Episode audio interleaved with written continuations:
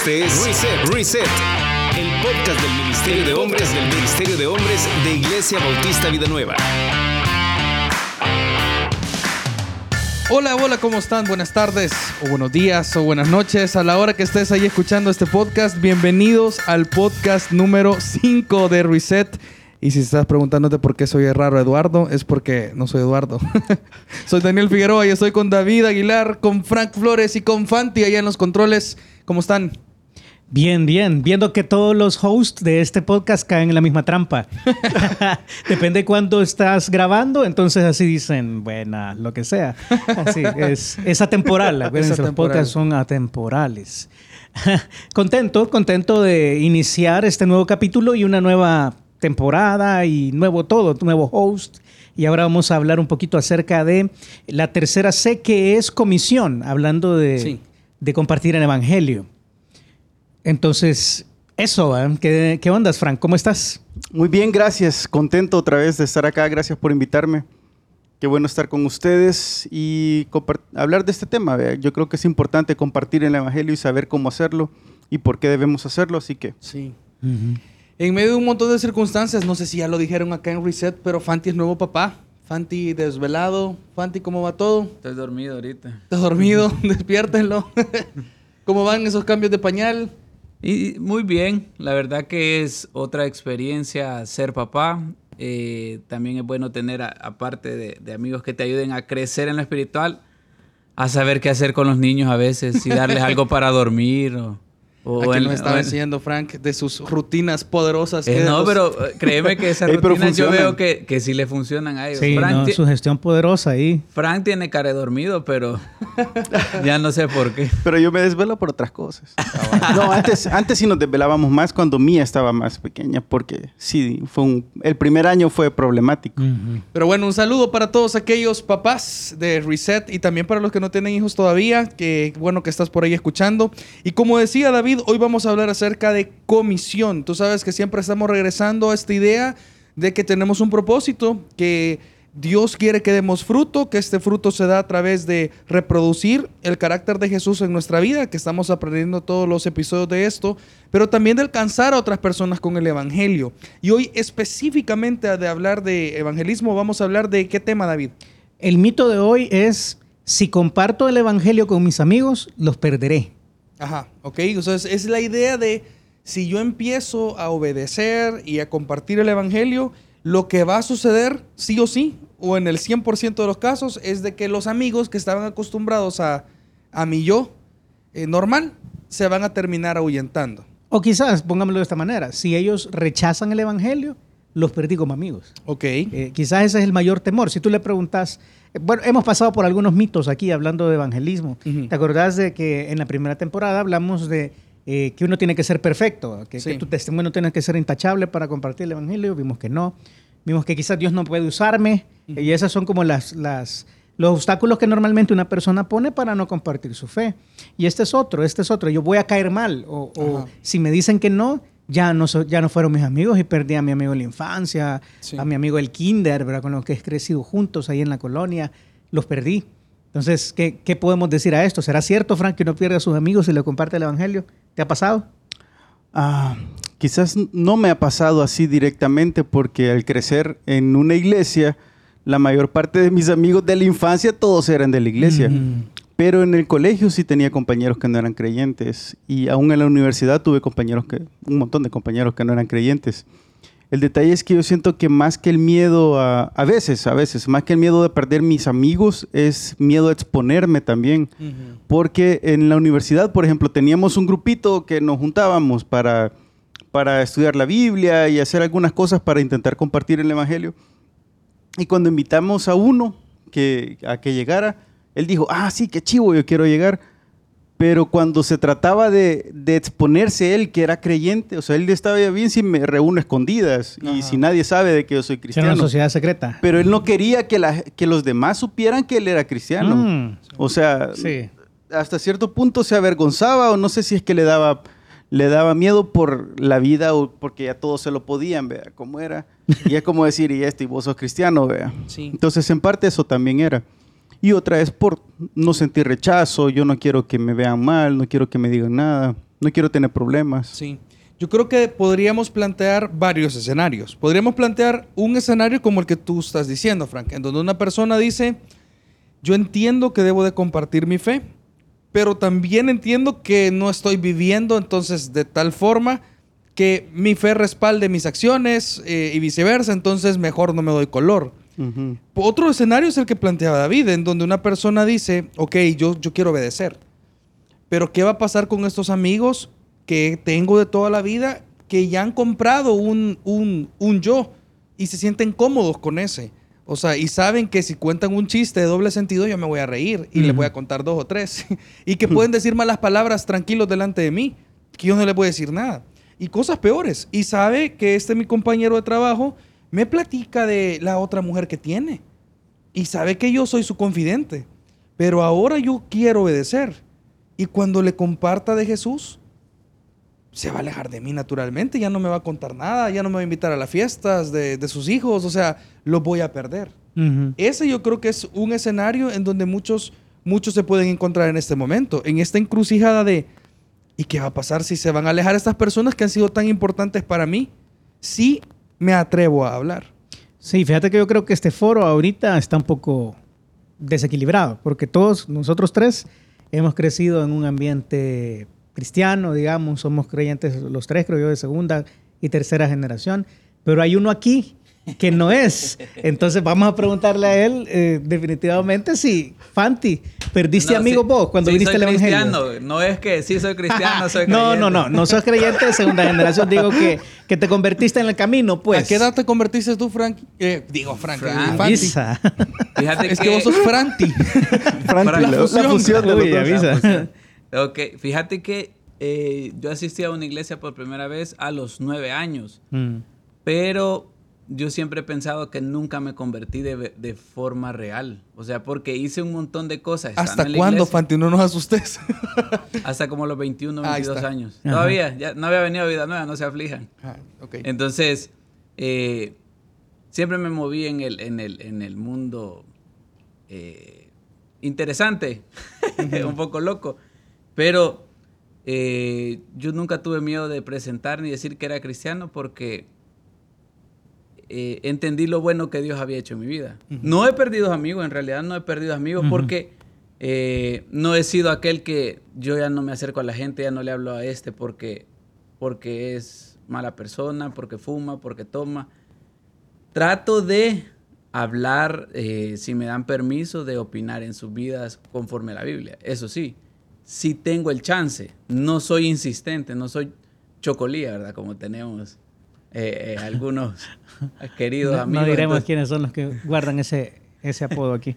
no, pero no, no, nunca he perdido a amigos. En realidad son. Pero sí compartiste el evangelio en tu, en tu periodo loco. Sí hablaste con alguien de Jesús, aun cuando estuvieras. Sí, sí, yo salí a a la evangelizar. par ahí en la- Mira, en la- es, en la- es interesante porque yo salí a evangelizar y, por ejemplo, iba jueves a evangelizar, el viernes andaba en las discotecas, el sábado y el domingo llegaba a servir a la iglesia. Toda una labor misionera, ya te vi. El Es misionero. que yo iba a las discotecas a, a convertir a la gente, entonces ahí Ah, adentro predicaba. claro. Sí, sí, Mientras sí. bailaba, les compartía el evangelio. Vamos a dedicar un episodio completo a la vida de Fanti y decirles, no haga eso. Gracias, Fanti. Interesante, porque yo creo que así como Fanti puedo decir, pues la verdad que no se alejaron de mí, sino que quizás hasta valoraron, pues valoraron el esfuerzo que Fanti hacía. Y, eh, la verdad es que en la gran mayoría de los casos, las personas, quizás va- vayámonos por este camino.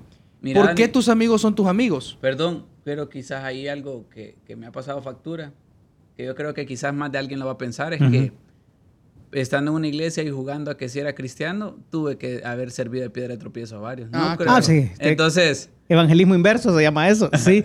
Y yo creo que yo también lo he hecho, y mucho, Sí. desde plano, pero...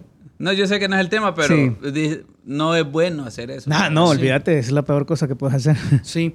Eh, pero regresando y, y obviamente tomando en cuenta lo que dice Fanti, es ¿por qué tus amigos son tus amigos? O sea, ¿por qué es que los amigos de Fanti no se alejaron eh, de él? Aunque sí, quizás ya no, ya no sale antes con- como ellos, como, con ellos como salía antes, pues. o sea, yo no. creo que hay una parte de, de esto que es natural. Eh, pero, eh, ¿por qué tus amigos son tus amigos? O sea, ¿por qué se alejarían de ti si ahora tú eres diferente? ¿Qué era lo que tú tenías que antes les atraía y ahora no les atrae? Eh, yo quiero leer un pasaje. Dice, eh, Juan 3, 16 eh, lo conoce, pero así que vámonos más adelante. Dice el versículo 19. Y esta es la condenación, que la luz vino al mundo y los hombres amaron más las tinieblas que la luz, porque sus obras eran malas. Porque todo aquel que hace lo malo aborrece la luz y no viene a la luz para que sus obras no sean reprendidas. Mas el que practica la verdad viene a la luz para que sea manifiesto que sus obras son hechas en Dios. Entonces yo creo que si nos vamos por ese camino, yo creo que no debes de preocuparte si tus amigos son genuinos, si conocen quién eres tú realmente, y tú tomas la decisión de ser luz y la verdad les es expuesta, ellos van a tener la oportunidad de poder venir a la luz y que amen la verdad más que las tinieblas y que entonces puedan conocer quién vos sos de verdad. No esta farsa que el mundo había creado de ti, sino esta nueva persona que ahora tú sos en Cristo. Y si tus amigos son tus amigos por, por lo más intrínseco tuyo, por lo, por lo que tú eres de verdad, pues no se van a alejar. Y si tus amigos se alejan de ti, porque lo que les gustaba de ti era que eras un, un mal hablado, eras que contabas los mejores chistes de doble sentido, pues se van a alejar porque sus obras son reprendidas por la luz de Jesús que está en vos.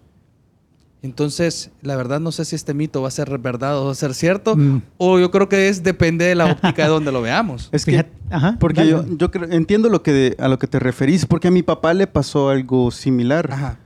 Por ejemplo, cuando él se empezó a comprometer más en la iglesia y, después de ser un, un nuevo creyente, muchos de sus amigos se alejaron porque eran cómplices de lo que hacían, o sea, iban a, tomar juntos, salían a, hacer cosas juntos, iban a los fines de semana, o si eran cómplices en alguna otra cosa, pero era de un estilo de vida pecaminoso.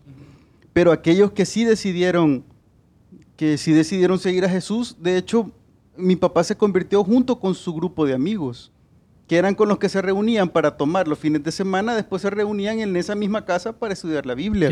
Era una casa de oración, ajá. De hecho, eh, eh, se reunían en esa casa que años después la compró mi papá, que es donde vive mi hermano ahora. Ah, mira. Entonces, eh, yo creo que ahí va a depender, va a depender porque algunos, como dice ese pasaje, se ven expuestos y no quieren abandonar su vida, no quieren que, que, que se descubra su pecado, no, o sienten que ella ya no puedo hacer lo mismo que yo hacía y no quiero dejar mi estilo de vida, entonces se alejan. Porque de alguna forma no solo rechazan a, lo rechazan a él, rechazan al cristianismo, rechazan a Jesús. Pero los otros que sí dicen, yo quiero cambiar mi estilo de vida, sé que él pudo yo también. Sí. Entonces deciden seguir a Jesús. Y otra cosa, si tus amigos han sido tus amigos cuando eh, son tus cómplices de hacer cosas incorrectas, ¿cuánto más deberían de ser tus amigos cuando ven que estás tomando mejores decisiones? Exacto. Entonces, y yo creo que hay una parte en donde quizás naturalmente la luz choca con las tinieblas y se alejan. Y a mí me pasó con, con aquellos que yo era más cercano en un tiempo en la universidad, un tiempo en donde era complicado estar juntos, porque o ellos me sacaban, hey, pero acuérdate vos cómo eras, o yo me sentí incómodo, pero después de un tiempo valoramos las cosas que seguimos compartiendo juntos, que todavía nos siguen uniendo porque pasamos una buena etapa de amistad y podemos apoyarnos en esos momentos. Yo agradezco las veces que me escriben y me dicen, Daniel, ora por mí por esto. Y cuando hemos tenido una conexión vida nueva, naturalmente los invito y llegan. Eh, han venido a casa del juicio. Porque lo que de mí a ellos les, les, caía bien como amigo, a pesar que hubo un momento difícil de choque, eh, cuando regresé al Señor, digamos, eh, con el tiempo ellos dijeron, ah, pero sigue siendo Daniel. Entonces, David, yo voy a decir algo y decime vos qué te parece. Estamos diciendo, mis amigos se van a alejar de mí si yo les comparto la fe. ¿Qué les parece si pensamos, los verdaderos amigos no se tendrían por qué alejar? Si son de verdad tus amigos, van a agradecer que tú ahora querrás darle algo bueno. Tus falsos amigos, los amigos que estaban con vos solo por las cosas externas que no valen, quizás esos sí se van a alejar. Claro. Y, yo creo que ahí estamos llegando al, meollo del hoyo. Realmente, ¿qué es un amigo? ¿Qué, ¿Qué, entendemos nosotros por amigo? Y es bien interesante porque al pensarlo en la Biblia, y el mismo Jesucristo en sus palabras dijo lo siguiente en Juan 15, Juan 15, 13, nadie tiene mayor amor que este, que uno ponga su vida por sus amigos. Y si vos te fijas en los cánones de la amistad masculina, siempre está este que dice, no, yo tomaría una bala por vos. O sea, yo sería capaz de, si alguien te está golpeando, yo me voy a meter. Ese es el, amigo típico del hombre, a donde vos vayas, ahí vamos todos a reventarnos, ¿verdad? Ese es el, amigo. Si eso realmente es cierto, no tendría que ser el que tú te hayas convertido al Evangelio, no tiene que ser un impedimento. Es casi como, vamos a ponerlo, si esto realmente fuera malo para algunos, o si fuera que ya te engañaron y ya te, ya te, te dieron la mentira, ¿verdad? Y te, y te fuiste lejos, es lo mismo que decir, mira, fíjate que yo tengo otra mujer. Eso es algo por lo que ningún amigo de allá afuera que se precie te dejaría. Sí. Realmente te dejaría. Entonces, quizás aquí voy, voy un poco más adelante. Si estas personas son amigas, amigas de verdad, amigas reales, amigos, amigos hombres de verdad, no tendrían por qué dejarte, sinceramente. A lo mejor no compartan lo que, lo que tú crees o, no estén de acuerdo con lo que les vas a presentar, pero yo voy a, un paso más allá. ¿Qué clase de amigo eres tú si no se los compartes? Eh, pensarlo así ellos van a morir y van a ir al infierno, porque el pasaje que tú leíste es el pasaje, o sea, Juan 3, 18, 19, dice que ellos ya están condenados. Ya están condenados. Van a ir delante del trono blanco el día que resuciten, después de haber pasado a saber cuántos miles de años en, el, en este que es el lugar de tormento, van a resucitar, van a ver a Jesús sentado en el trono blanco diciéndoles que están condenados al infierno eterno. Y atrás de Jesús, sentado en un trono, vas a estar tú. Bien con cuerpo glorificado, salvo, gozando de la ciudad. ¿Qué clase de amigo sos?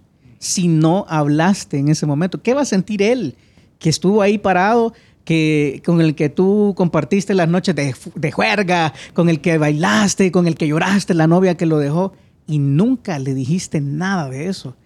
Yo creo que eh, ahí habla peor, voy a decir así, de nuestra calidad de amigos. Si nunca nos atrevimos a hablarle, realmente nosotros no somos sus amigos. En palabras de Jesús, un amigo es el que pone su vida por su amigo. ¿Cómo no voy a estar dispuesto a sacrificar una buena relación si de lo que se trata es de la salvación eterna de mi amigo? Creo que ahí es donde debemos poner el, el ojo. Entonces, estás diciendo es, perdámosle el temor. O sea, si se va a alejar de mí porque estoy haciendo lo correcto, porque le estoy demostrando de verdad que le amo, pues que se aleje. Si de verdad es mi amigo, no tiene por qué alejarse. Y va a tener la mejor versión de quien yo realmente soy. Es que yo creo que eso es la parte que uno, que uno a veces no entiende de venir a Jesús, porque a veces nos han, nos han planteado que venir a Jesús es volverte una persona aburrida, eh, melancólica, triste, espiritual hoy, de verdad. Mira, pero yo podría decir de, por dicha conocí al papá de Frank, es la persona menos aburrida que yo he ah. conocido. o sea, O sea, no necesariamente tenés que cambiar o vas a cambiar a la gente. O sea, tienen un estilo. Los cristianos no somos aburridos. Y quise, yo quería abonar algo a lo de, a lo de David, perdón que les interrumpí. Dale. Pero eh, algo que he aprendido eh, cuando estás con, amigos que son de, de, friega, con los que salís a, fregar, valga la redundancia, eh, siempre te invitan a una cerveza o un trago, pero nunca te van a invitar a comer. Si vos le decís, mejor invítame a comer y no me invites a, a un trago, te lo niegan. Entonces ahí puedes distinguir entre amigos y cheros, mira. Interesante. Vamos a ver quiénes me invitan a comer esta semana. Eh, ¿Saben qué les iba a decir también ahí? Bárbaro. no, en este punto es, eh, en este punto es que, ok, entonces estamos diciendo, no vale la pena arriesgar quizás esta amistad. Y lo otro que con este ejemplo que acaba de decir eh, Fanti, o sea, si yo vengo a Jesús, todas aquellas cosas buenas que yo tenía, por las cuales yo era agradable, las buenas, se potencian porque ahora está Jesús con vos. Y de nuevo, ¿era Jesús una persona aburrida, tímida, para nada? Jesús seguramente era el alma de la fiesta porque los niños querían estar con él, todas las personas querían estar con él.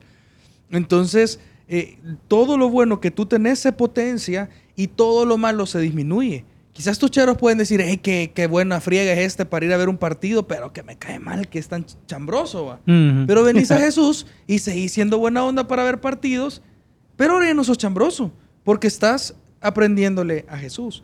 Y ahora ya no sos codo, ahora vos sí sos de los que invitan a comer, porque vos estás aprendiendo a ser generoso. Y, te das, y se dan cuenta tus cheros de que ahora ya no tienen que andarte sacando a las mujeres ahí porque vos ahora querés ser fiel. Bueno, ya no tienen que tener miedo si le vas a bajar la novia. Exacto. Una preocupación. Suele pasar, digo. Como, como el, del meme que me recordaron ahora que le hice. Contando testimonios también. No, no, no, no, no, no, no, no. No, nunca hice eso. no caí tan bajo. De aquel amigo que le mandó el mensaje en WhatsApp y que le dijo, he cambiado tu nombre a Don Omar y le manda la canción de... Por lo menos a Don Omar le avisaron, dice.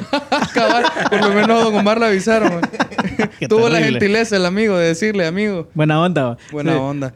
Pero bueno, regresando entonces al punto acá es, si tus amigos de verdad son tus amigos, tus cosas más buenas se van a potenciar. Tus cosas peores se van a, a ir alejando poco a poco. Y ellos van a poder tener una relación mejor y van a poder conocer a Jesús. Entonces perdámosle el miedo a compartir la fe con aquellos que son más cercanos. Les mostramos el verdadero amor como nos enseñaba David y tenemos ahora la oportunidad de tener una mejor relación.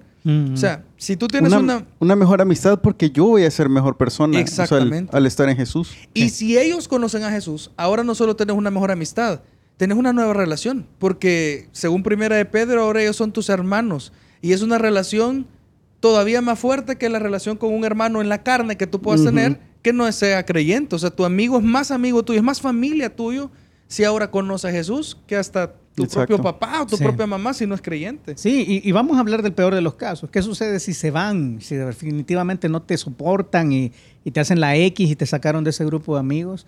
Probablemente lo que estaba sucediendo ahí es que ellos estaban teniendo un provecho de ti, se estaban aprovechando de alguna manera y lo único que les interesaba de ti es lo que pudieran sacar. Claro. No, no lo que te pueden dar. ¿Y para qué querés un tipo de amigos así? Y ahora yo les, les propongo otro pasaje. Dice Romanos capítulo 12, versículo 20. Así que, eh, poniéndonos en ese caso, si tu, tu enemigo o este amigo que te dejó tuviera hambre, dale de comer. Si tuviera sed, dale de beber. Haciendo pues esto, ascos de fuego montonará sobre su cabeza. No seas vencido de lo malo, sino vence con bien el mal. Entonces viene tu amigo, tus amigos te sacaron del grupo, te dejan de hablar, pero de repente porque tú diste un buen testimonio. Cuando tengan al papá ahí hospitalizado con COVID o cuando la esposa los quiera dejar, ¿a quién crees que le van a llamar? Claro. Te van a llamar a ti porque tú les diste buen testimonio. Y cuando te llamen, les decís, ah, ¿verdad que ahora sí, desgraciado? Y les colgás. No, ¿verdad? Sino que les decís, resulta. ah, ah, ah, No, entonces es como, claro, tenés hambre, te, te doy de comer. Tenés un lío, yo te ayudo. Y entonces no sos vencido de lo malo, sino vences con bien el mal. ¿Qué, oportunidad? O sea, la oportunidad que vos puedes tener. Y si se alejan, bueno, si se tienen que alejar, que se alejen, pero ellos van a saber que en algún momento de necesidad me pueden buscar a mí y me van a encontrar. ¿Sabes cómo es? Déjalos irse, pero deja la puerta abierta. Exactamente. Ellos van a volver. Claro, y eso significa que cuando se vayan, ah, malditos, desgraciados, pecadores, ¿verdad? Ojalá se estén quemando en el infierno. No, o sea, es, aquí estoy. Aquí estoy. Y las, y las oportunidades que vos tengas para hacerles luz, invítalos. Yo, yo eso he aprendido de, varios buenos amigos que eran las fiestas de cumpleaños más extrañas, porque tú veías la fiesta de cumpleaños y veías una piñata ahí de, de Pau Patrol o de quien sea, y un montón de viejos en la fiesta porque él ocupaba esas oportunidades para invitar a sus amigos, que eran una ocasión en donde no se iban a poner bolos porque era una fiesta de cumpleaños, ¿verdad? Y él siempre lo ocupaba para compartir la fe, para estar con ellos, para compartir con sus hijos. Entonces, porque es una zona tranquila, pues un, un espacio tranquilo. terreno neutral. Terreno neutral donde no van a estar gritando malas palabras, por lo menos. Entonces, si vos decís, híjole, los invito a la final de la alianza ahí en el estadio, no, quizás no, porque no es el ambiente. No es el mejor ambiente. No, pero lo que pasa es que no sabes las insultadas que le cayeron al Pop Patrol porque lo habían invitado engañado. porque no reventaba bien, porque no le cayeron los dulces de su lado. Pero el punto es este, o sea, es dejar la puerta abierta en todas las oportunidades que tú tengas para hacerles de bendición, séles de bendición.